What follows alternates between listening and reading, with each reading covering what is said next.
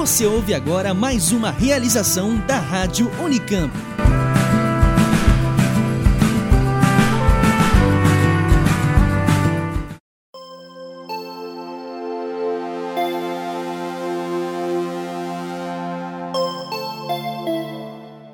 Eventos potencialmente traumáticos são aqueles que ameaçam a vida ou a integridade física das pessoas. Por que algumas pessoas são mais vulneráveis do que as outras para desenvolverem transtorno após um trauma? Nem todo mundo que, que passa por uma situação que é assaltado vai desenvolver um trauma. Tem gente que supera isso muito bem, outras pessoas não. Então, praticamente todo mundo vai passar por alguma experiência traumática na vida. Como o trauma se instala na mente na forma de uma memória tão vívida, como se o evento traumático tivesse acontecido agora? Terapia cognitivo-comportamental vai mostrando para o indivíduo uh, que, apesar do, do, daquele evento ter sido perigoso naquele momento, né, ele não é mais perigoso de forma que você tenha que recrutar todos os mecanismos de defesa. Como entender os fatores que levam algumas pessoas a superar as experiências traumáticas de longo prazo e como desenvolver terapias para ajudar as que não conseguem deixar essas memórias para trás. O Oxigênio de hoje é o segundo episódio da minissérie Memórias e trata de questões sobre o trauma. Vamos falar sobre eventos potencialmente traumáticos, o que é transtorno de estresse pós-traumático seus sintomas e também seus tratamentos. Eu sou Caroline Maia. Eu sou Bruno Moraes. E eu sou Vinícius Alves. E começa agora Memórias, episódio 2 O Trauma.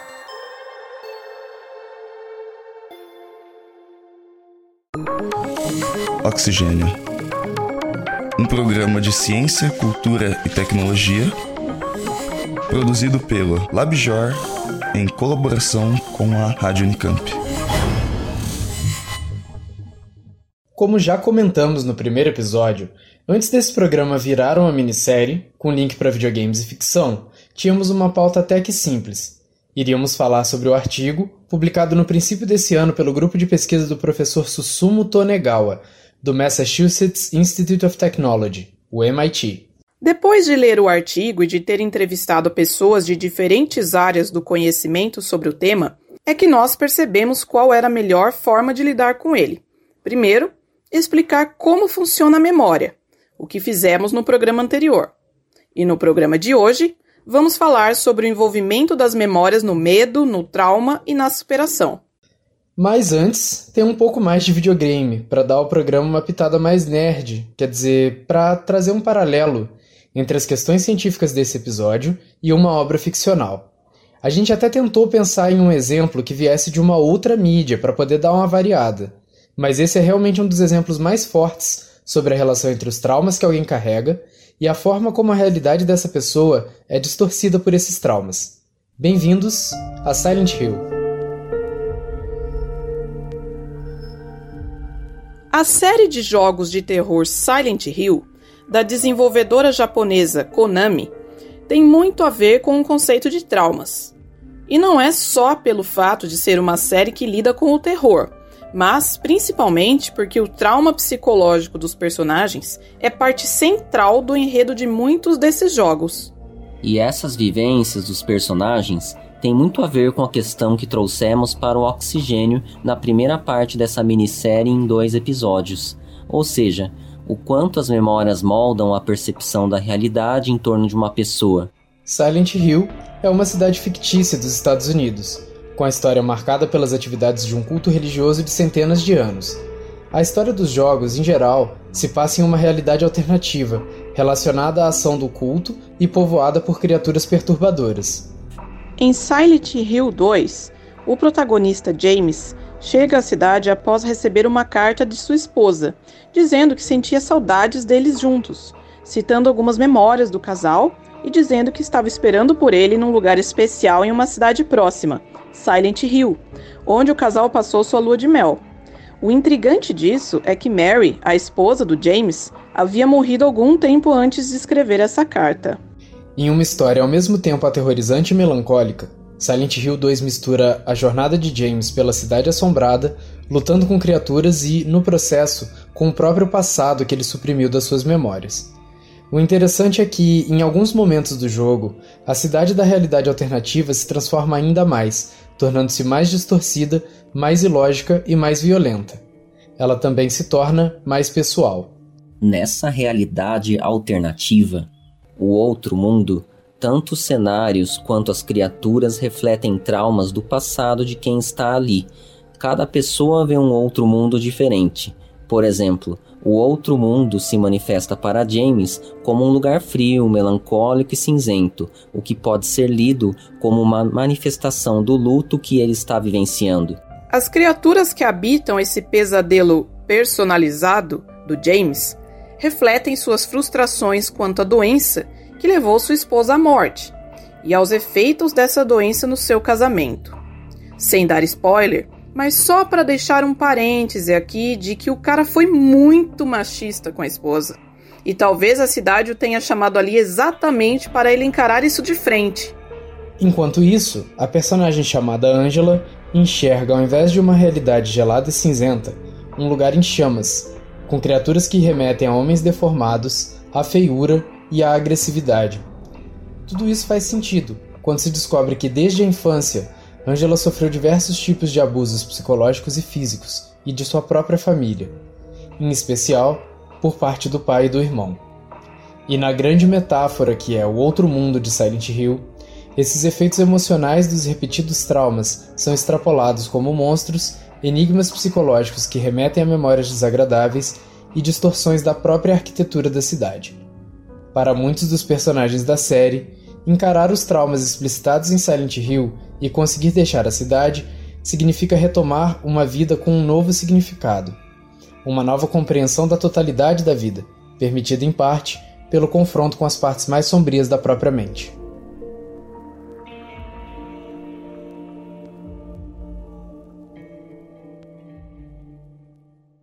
Mas e na vida real? Como as memórias traumáticas podem transformar a realidade da pessoa traumatizada? Para entender melhor quando um trauma passa a ser uma doença na vida de algumas pessoas, entrevistamos a psicóloga Paula Rui Ventura, que é coordenadora do Laboratório de Trauma e Medo na Universidade Federal do Rio de Janeiro. Paula é uma psicóloga com experiência de pesquisa sobre o diagnóstico e o tratamento do transtorno de estresse pós-traumático, também chamado de TEPT. A pessoa apresenta um conjunto de sintomas relacionados ao trauma. O evento traumático é reexperienciado de modo persistente através de lembranças, pesadelos, sensação de que tudo está acontecendo de novo, com um intenso sofrimento psíquico.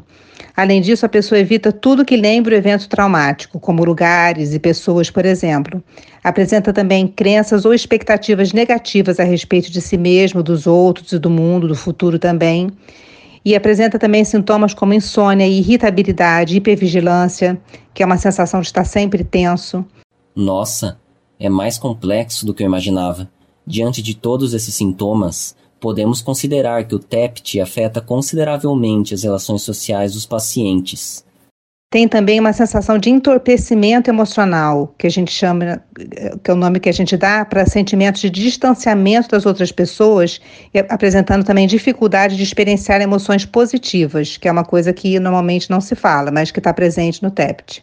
Alguns dos exemplos típicos de eventos que podem levar ao TEPT são assalto, sequestro, abuso sexual, abuso físico, acidentes naturais como maremotos, terremotos, furacões, acidentes automobilísticos também.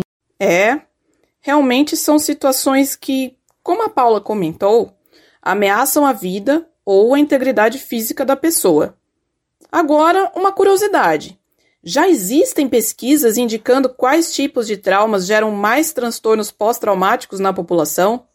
Os piores traumas são aqueles causados diretamente por outros seres humanos, como no caso do estupro, por exemplo.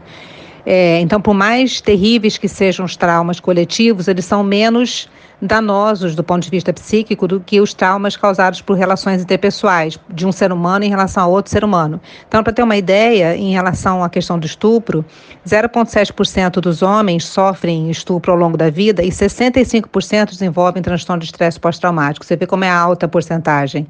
Já no caso das mulheres, 9,2% sofre estupro ao longo da vida e 46% desenvolve transtorno de estresse pós-traumático. Então, mais uma vez, bem alta a porcentagem. De fato, uma porcentagem alta. Mas parece muito estranho que os homens, apesar de serem bem menos expostos a essa violência terrível, tenham uma taxa tão mais alta de desenvolvimento do transtorno. Segundo a Paula, as causas dessa diferença ainda não são bem compreendidas. Não se sabe ao certo o porquê dessas diferenças percentuais em termos do desenvolvimento do TEPT em homens e mulheres, mas o que se acredita é que provavelmente é alguma diferença do ponto de vista cultural que está operando aí, no sentido de que os homens talvez se sintam mais humilhados, mais envergonhados do que as mulheres. Então, essa seria uma hipótese, mas que não foi testada ainda, então seria só uma ideia preliminar. As experiências traumáticas impactam de forma diferente as pessoas. Algumas vão desenvolver o transtorno de estresse pós-traumático e outras não. Ou sentirão em graus diferentes, como explica a psicóloga da UFRJ. A carga genética da pessoa e a história pessoal tornam algumas pessoas mais propensas a desenvolver o TEPT do que outras.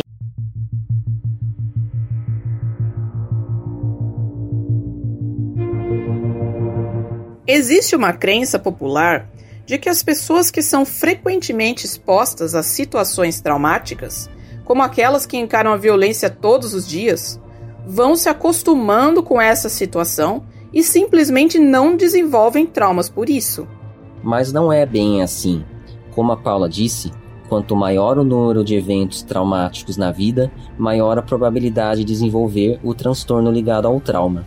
Um bom exemplo disso são as pessoas que moram em locais onde convivem com a violência diariamente.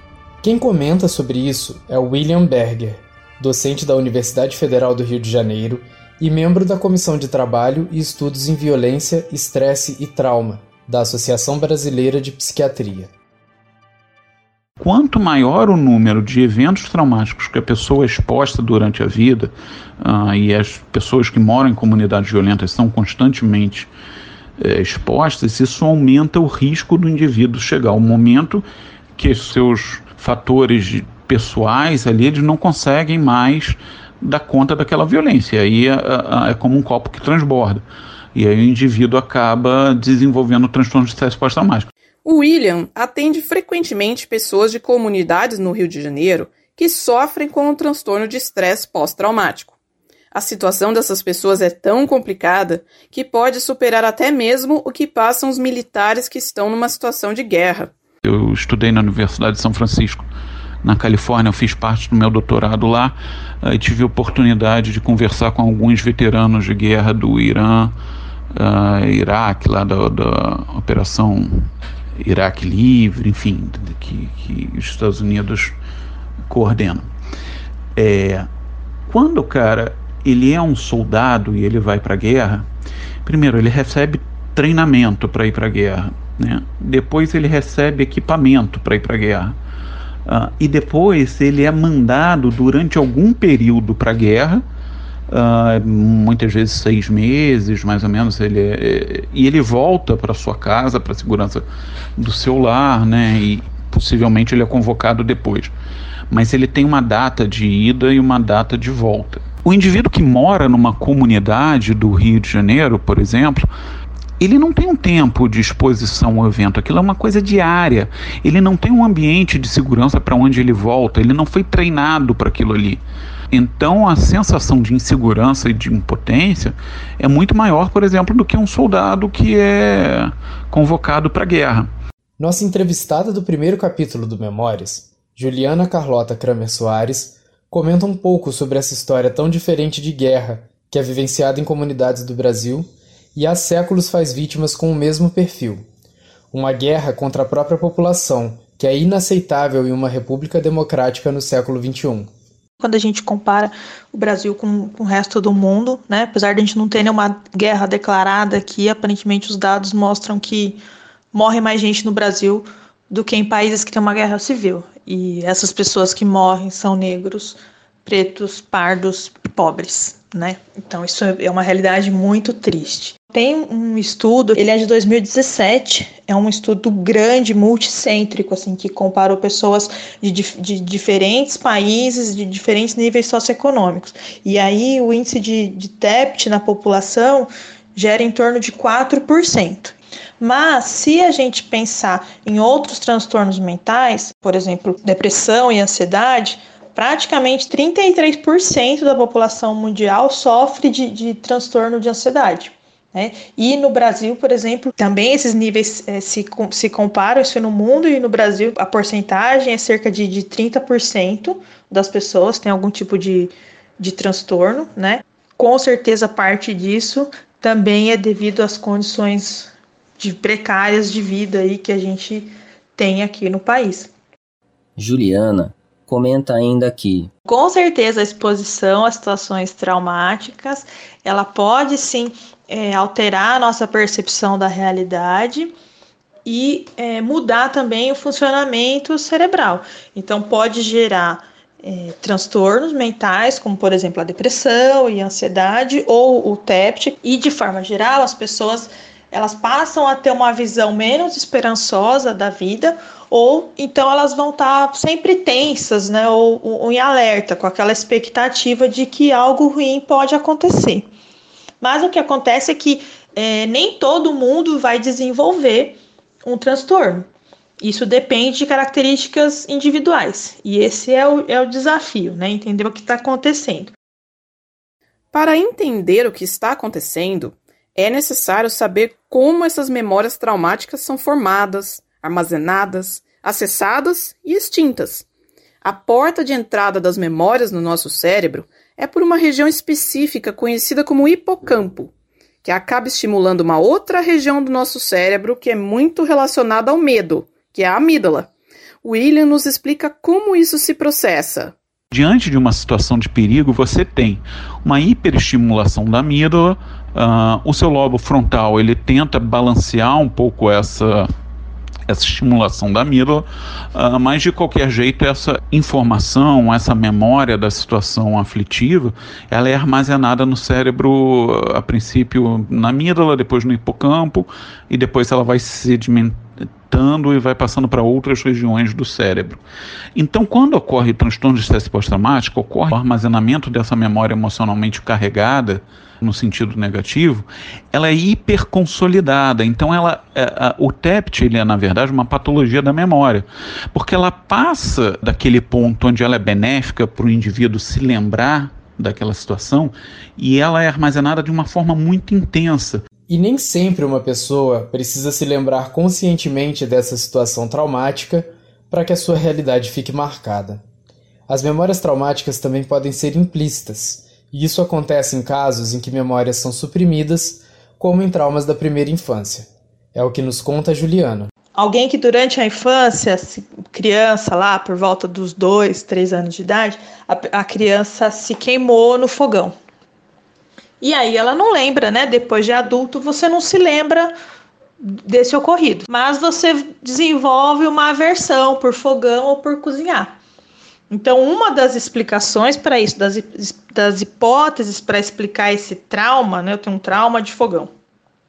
É que nessa fase, por volta dos dois anos de idade, o teu hipocampo, que é a região é, responsável por formar novas memórias, ele não está completamente formado, ele ainda está se desenvolvendo. Agora, uma outra região do cérebro, que é a amígdala, que está relacionada com as emoções, já estava desenvolvida. Então, foi aí nessa, nessa região que ocorreu essa associação. Né, entre o, o, sei lá, queimadura que você sofreu e essa situação traumática aí. Então, toda vez que a pessoa é, chega perto de um fogão, ela não sabe muito bem porquê, mas ela tem uma reação de medo ou um certo desconforto. Mas por que essa memória, consciente ou não, quando é trazida à tona, dispara reações tão intensas que chega a parecer que o indivíduo está revivendo o evento traumático? Como isso se transforma na patologia do TEPT? Como explica William, isso ocorre pela liberação de hormônios que estimulam a amígdala de novo quando a memória vem à tona. Sempre que essa, essa memória ela é trazida à tona por qualquer razão, você tem uma nova liberação de noradrenalina, você tem uma nova uh, estimulação da amígdala e a memória volta a ser consolidada de forma intensa. Então, isso explica parte da, da patologia do TEPT, que ao invés da memória se tornar cada vez mais branda ao longo do tempo, quando ocorre, como ocorre com as nossas memórias neutras, né? por exemplo, dificilmente a gente se lembra o que almoçou há dois meses atrás, né, na, na última quarta-feira do mês, se não aconteceu alguma coisa importante ali, se não houve um evento emocional que te fizesse é, lembrar aquilo ali, né? Então as memórias neutras elas vão se apagando ao longo do tempo. Isso não ocorre na memória do TEPT, pelo contrário, algumas vezes elas vão se tornando mais intensas. Mas quando passamos por situações que podem gerar traumas, não é só a noradrenalina que é liberada. Outro hormônio, o cortisol, que é conhecido como hormônio do estresse, também está envolvido. Afinal, numa situação difícil como as que podem causar traumas, é de se esperar que as pessoas fiquem bem estressadas, e o cortisol, ao contrário da noradrenalina, pode ajudar o indivíduo a lidar melhor com a situação. Esse cortisol, do mesmo jeito que o lobo frontal, ou até de maneira mais intensa, ele diminui a atividade da amígdala. Então, ele balanceia de forma que essa memória uh, traumática seja armazenada na medida certa. Quando você não tem esse pico de cortisol, seja por uso de medicações ou por características genéticas do indivíduo, você tem essa hiperestimulação da amígdala e a consolidação da memória de uma maneira nociva, intensa demais. Os pesquisadores vêm tentando é, desenvolver drogas ou, ou utilizar drogas já existentes que diminuam o risco do indivíduo desenvolver transtorno de estresse pós-traumático frente a uma situação de, de perigo, uma situação potencialmente traumática. Mas até agora não tem nenhuma droga com eficácia clínica. É, evitar o trauma não é fácil, mas algumas pessoas acabam lidando melhor do que outras com situações que podem causá-los. Tem pessoas que são mais impactadas do que outras quando encaram situações muito difíceis. Essa resposta depende, entre outros fatores, das características genéticas de cada um. E é por isso que dizemos que existem situações potencialmente traumáticas. Nenhuma situação em si necessariamente vai gerar um trauma. Isso vai depender da percepção e da resposta da pessoa. Mesmo, por exemplo, numa situação de um assalto em que o indivíduo tem uma arma apontada para sua cabeça e corre risco de vida, ainda é algo apenas com potencial para gerar trauma. No geral, diante de, do, dos vários eventos traumáticos que o indivíduo pode ser exposto ao longo da vida, a maior parte dos indivíduos, cerca de dois terços, eles, eles, eles evoluem muito bem. Eles têm um período de ansiedade, eles têm um período que pode até ter sintomas de estresse pós-traumático, mas que isso desaparece espontaneamente, sem a necessidade de nenhuma intervenção. Alguns indivíduos desenvolvem uma coisa ainda que chama uh, crescimento pós-traumático, que seria uma reação positiva em relação, uh, depois que o indivíduo desenvolve uh, sua espiritualidade, ele passa a dar mais atenção para as suas atividades de prazer e menos de trabalho, ele passa a tentar aproveitar melhor a vida, uh, seus familiares, eh, seus amigos. Então ele passa a ter uma maior qualidade de vida depois que ele passa por um evento traumático. Uma outra questão que também pode influenciar nas predisposições individuais é a epigenética, que comentamos no episódio anterior. As alterações causadas por fatores do ambiente na regulação de genes podem afetar a resposta de cada pessoa a traumas, de acordo com a sua história de vida. E isso começa mesmo antes do nascimento, como nos conta a nossa entrevistada Juliana. Pensando na questão da epigenética, né, o que a gente sabe é que muitos pacientes que têm transtorno de estresse pós-traumático, eles apresentam alterações no padrão de expressão de diversos genes, principalmente genes que regulam a resposta do cérebro ao estresse. Outra coisa que a gente sabe também a respeito desses é, desses mecanismos celulares é que as experiências que são vividas pelos pais, alterações de dieta, maus tratos, é, tudo isso pode ser transmitido de alguma forma para as gerações futuras. Uma vez que a memória está sedimentada no cérebro, independente de se relacionar a um evento positivo ou negativo, isso está ligado a um processo de aprendizagem. Aprendemos o que é bom ou o que é ruim. E quando essas memórias são desencadeadas por algum estímulo, temos sensações boas ou ruins que nos ajudam a lidar melhor com a situação. Aprender a diferença entre uma situação perigosa e uma segura depende da síntese de proteínas no cérebro, e é sobre esse tema que um artigo recentemente publicado na revista Neuron aborda. O artigo, do grupo liderado pelo professor Susumu Tonegawa do Massachusetts Institute of Technology, o MIT, foi o ponto de partida para essa pauta. Os pesquisadores identificaram duas populações de neurônios no cérebro de camundongos, sendo uma delas relacionada tanto com a extinção de memórias de um condicionamento de medo, quanto com o sistema de recompensa, que é responsável pela resposta a estímulos prazerosos. A Juliana, que trabalha com condicionamento de medo, comenta que resultados como os desse artigo são possíveis graças a alguns aparelhos de pesquisa de nova geração, possíveis pelo orçamento e investimento altos no MIT. Dentre essas tecnologias, inacessíveis para grupos de pesquisa em países com menor financiamento público e privado da ciência, como o Brasil, está a técnica de optogenética, que, como explica Juliana, permite ligar e desligar, entre aspas, né? ativar e desativar neurônios. Com a precisão permitida por essa técnica, pesquisadores podem investigar o envolvimento de redes específicas de neurônios, para ver exatamente onde estão as células envolvidas em qualquer processo estudado e qual o efeito de desligar essas células.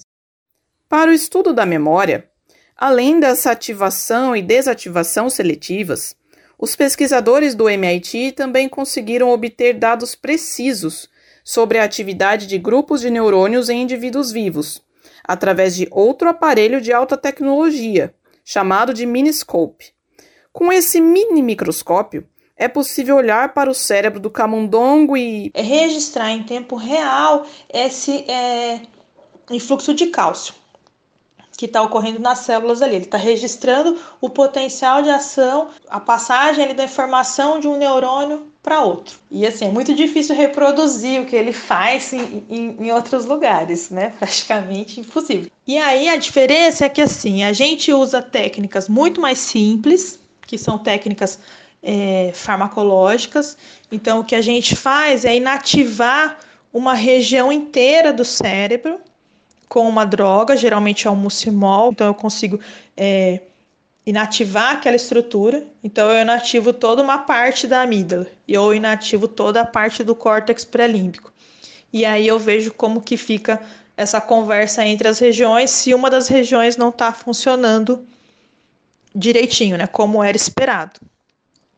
Então é possível também inferir aí essa conexão funcional entre essas estruturas, mesmo sem usar uma técnica tão refinada. Então aqui no Brasil a gente tem que trabalhar com o que a gente tem. É, é mais trabalhoso, é mais demorado, mas são as ferramentas que a gente tem disponível. E apesar de ser trabalhoso, eu acho muito legal a gente estar tá conseguindo publicar né, em 2020 mesmo com todas essas dificuldades e mesmo demorando muito, né?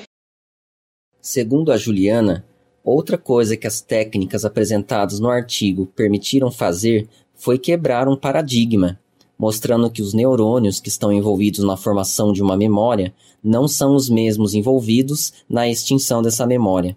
Em camundongos, pelo menos, as memórias parecem ser desaprendidas, numa região das chamadas amígdalas basolaterais, onde os neurônios também estão envolvidos com a formação de uma memória considerada positiva, que no caso é uma recompensa aí de, de beber água. Então a gente poderia falar no termo substituição. A gente estaria sobrepondo ou, ou substituindo uma memória. Um tipo de neurônio adquiriu a informação e agora um outro grupo, que é esse grupo do, do da região posterior do, do base lateral é que está envolvido com a extinção.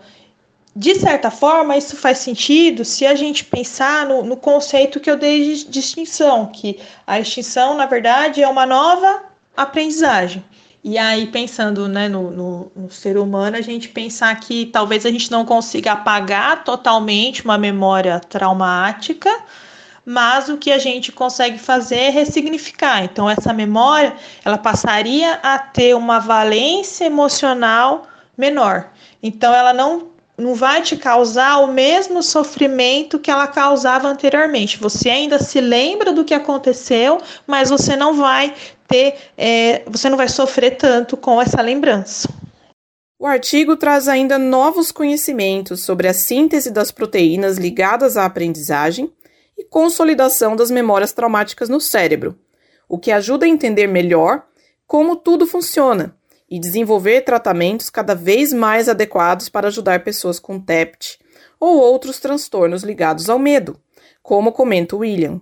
O que esse artigo ele tem de interessante é que ele adiciona mais um passo no, no conhecimento sobre a fisiopatologia do medo e de vários transtornos psiquiátricos relacionados ao medo, não só o TEPT, mas como as fobias específicas, por exemplo, uh, o transtorno do pânico. Quanto mais conhecimento sobre esses mecanismos, né, produção de síntese proteica e ativação de outros neurônios nessas regiões bastante específicas do cérebro, a gente consegue desenvolver drogas que consigam atuar com maior especificidade e eficiência nesse mecanismo bastante específico dessa região cerebral.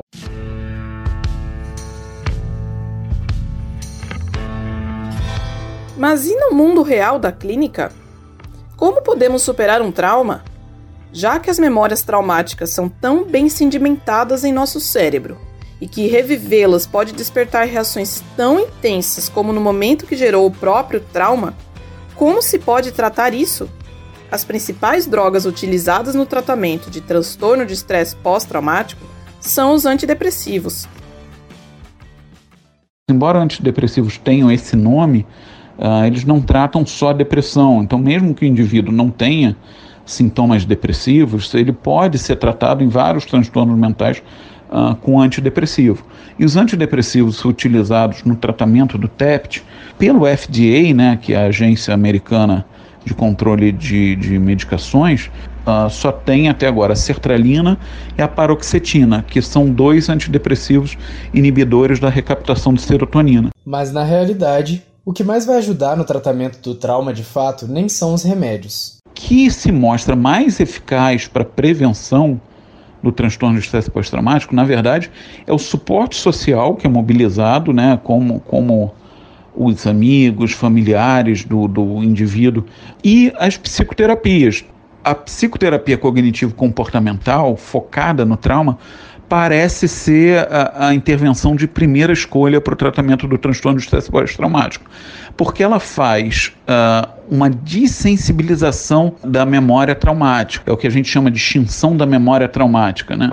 Ela ensina ao indivíduo que aquela situação vivida ela passa a ser segura em outro ambiente. Você não precisa mais ter a generalização do, do sentimento uh, de perigo. Ainda sobre psicoterapias, com certeza falar do trauma é sempre muito difícil.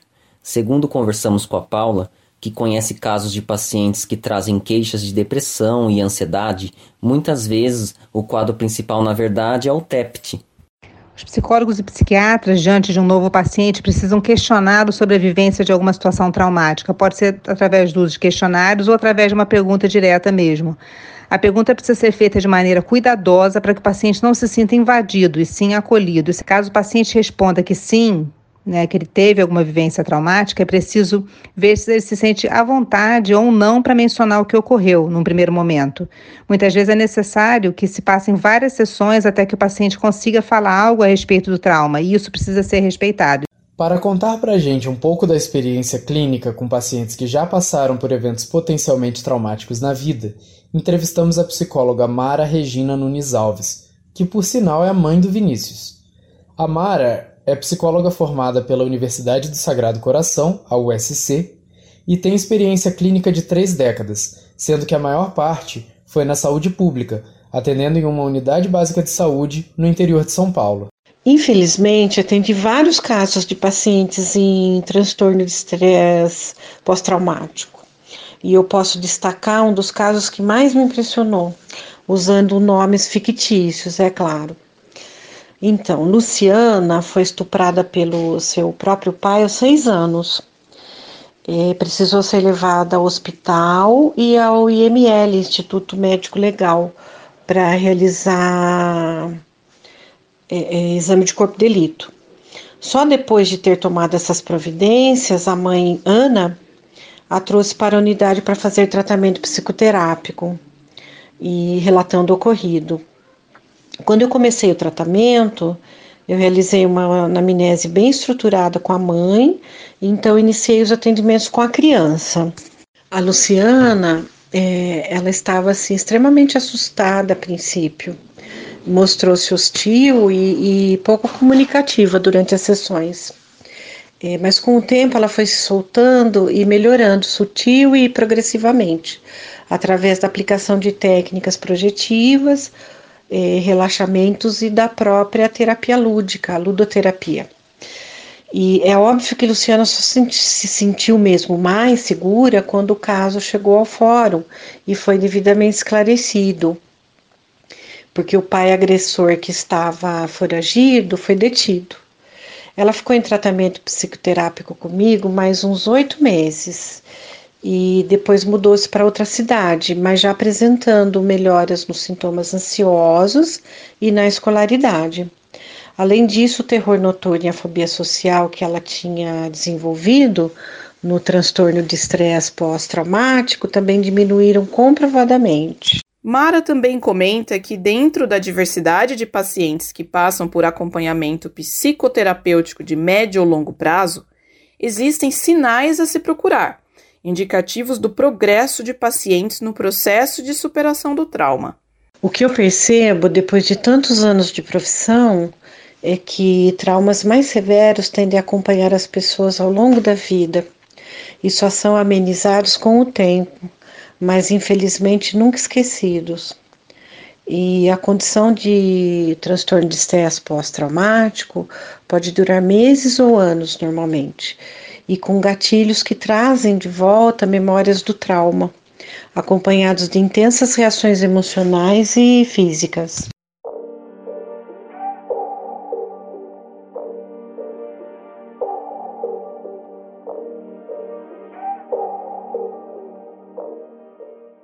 Até agora, a gente focou em traumas que envolvem relações interpessoais. Mas e aquelas situações que envolvem de uma vez só uma comunidade toda, como rompimento de barragens, chuvas e enchentes que levam casas embora, ou mesmo tragédias naturais que afetam cidades inteiras, como terremotos e maremotos? Considerando que, infelizmente, ainda estamos em plena pandemia de coronavírus, e que essa pandemia pode atuar como uma espécie de trauma coletivo, podemos esperar então que muitas pessoas desenvolverão transtorno de estresse pós-traumático? Então, nas situações de pandemia, tem o medo do vírus, por exemplo, da doença, que é o que a gente está vivendo, que é extremamente estressante para toda a população, mas há um inimigo em comum que une todos e que leva um sentimento de solidariedade também. Então, tem todos os aspectos negativos, mas tem aspectos positivos, como esse de solidariedade, que não está envolvido num outro trauma interpessoal, por exemplo caso alguém próximo da pessoa morra, pode ser um evento extremamente traumatizante, ainda mais se for uma coisa súbita, né, morro do Covid. E essas pessoas têm que ser observadas de perto, pois elas podem potencialmente desenvolver quadros de intenso sofrimento psíquico. Uma outra visão acerca do impacto psicológico da pandemia da Covid-19, especialmente levando em conta os efeitos do confinamento e do clima geral de ansiedade e incerteza, é a de que todo esse processo pode ter efeitos de longo prazo para a saúde mental mesmo de pessoas que não passarem por esse trauma da perda de alguém próximo. Então, o fato de ficar preso, né, confinado em casa e mudando aí nossos hábitos, o ser humano é um ser social, então a gente precisa de contato social, é exceção, uma outra pessoa que, que gosta mais de ficar sozinho, que se sente mais à vontade é, isolado, mas no geral a gente precisa de contato social. Então, tem vários psicólogos e psiquiatras que estão dando entrevista e estão afirmando que provavelmente esses transtornos mentais vão aumentar ao final dessa pandemia. Então a gente também tem que olhar para isso, né, e se preocupar. E não sei se tem alguma coisa para a gente tenta prevenir, né, tentar conversar por WhatsApp, por reuniões virtuais aí, lives, de alguma forma manter contato com as pessoas, com o nosso ciclo de amigos, para tentar evitar né, alguma coisa pior que venha acontecer com a gente no futuro.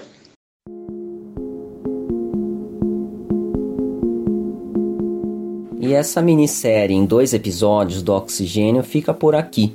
O programa de hoje foi roteirizado por nós três, com colaboração da nossa coordenadora, professora Simone Paloni, e dos trabalhos técnicos do Otávio Augusto, da Rádio Unicamp, e do Gustavo Campos. Se você gostou do programa, conta pra gente nas nossas redes sociais ou em uma resenha no seu agregador de podcasts preferido. Se puder também compartilhar com alguém da família, do trabalho ou do seu círculo de amizades que goste de ciência e games ou esteja passando por um momento difícil, é uma super força para a gente. E pode ser que ajude essa pessoa também. E se quiser ficar sempre de olho nas novidades do Oxigênio, segue a gente nas redes sociais, Oxigênio Notícias no Facebook e arroba Oxigênio Podcast no Instagram, tudo junto e sem acento, e Oxigênio Underline News no Twitter. Até a próxima!